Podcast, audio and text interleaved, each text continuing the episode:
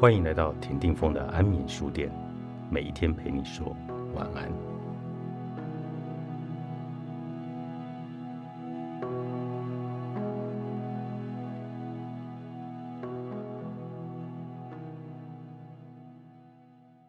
逃避真正想要的转求替代品也会上瘾。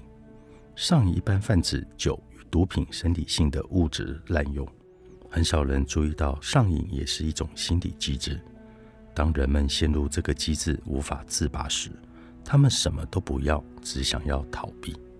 当人们认知到终究不会有人回应自己的需求时，他学习到无助，于是关闭渴望，把需求、情绪都关在身体里，然后切断与身体的连结，假装没有需求。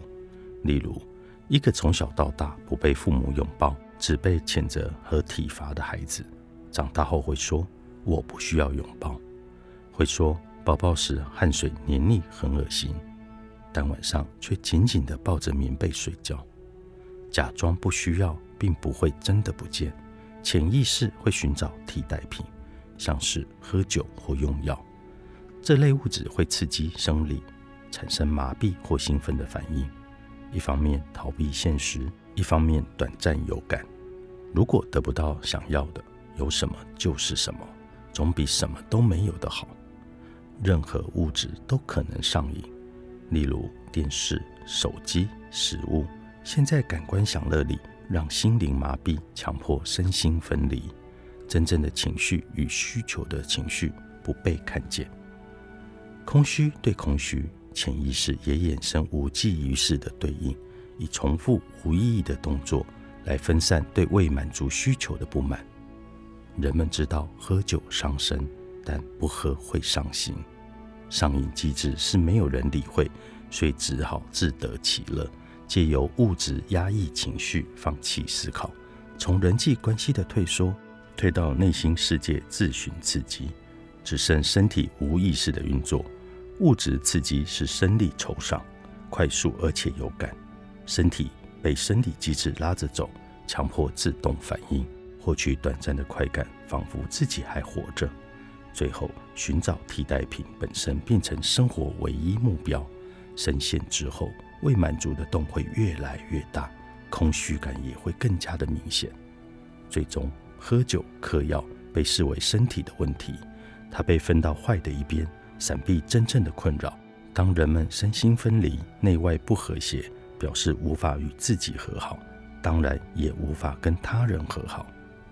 无法面对不可承受的情绪，与过去创伤深重有关。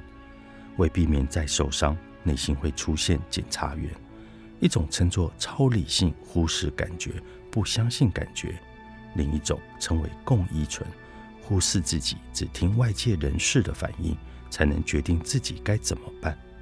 这两种负责自我隔离，排斥新的可能性，认为只有替代物不会伤害他。上瘾是一种逃避，一种无意义的事来找他自己瞎忙，没准备好去面对现实。逃避也是一种情绪，情绪是老大，先接受它才是上策。等他平静了再谈人生道理。因此，要避免上瘾，反而该允许自己逃避，明着逃，接受自己在逃。先从小焦虑开始觉察。每个人平常都有身心分离的习惯动作。像是不自觉的咬指甲、撕皮、扣伤身体，这些小动作不是单纯的习惯，都是短暂的身心分离。主动觉察这些小动作出现的前因，有意识的小逃避，接受自己有时需要分神、放空，不想面对，意识上知道很重要。先从小地方开始觉察，往后遇到大的冲击，才懂得怎么反应。人遭逢重大挫折时，明天顿时会失去意义。我曾因为这样而无法上班，临时请假搭火车去一个从没去过的小站，在站外小镇沿大街走了一圈，找家摊贩吃中餐，傍晚再坐车回去。一边走路的时候，一边想着未来怎么办，人生之后要怎么收拾？如果一切从头，那又如何？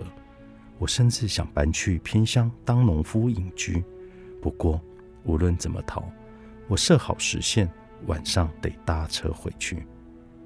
有位研究所同学失恋，他允许自己醉三天三夜，完全与外界失去联系。第四天就正常来上学，然后哭着说他被抛弃了。逃避时三十六计，走为上策，坦荡荡的逃，做什么都行，那是一种仪式。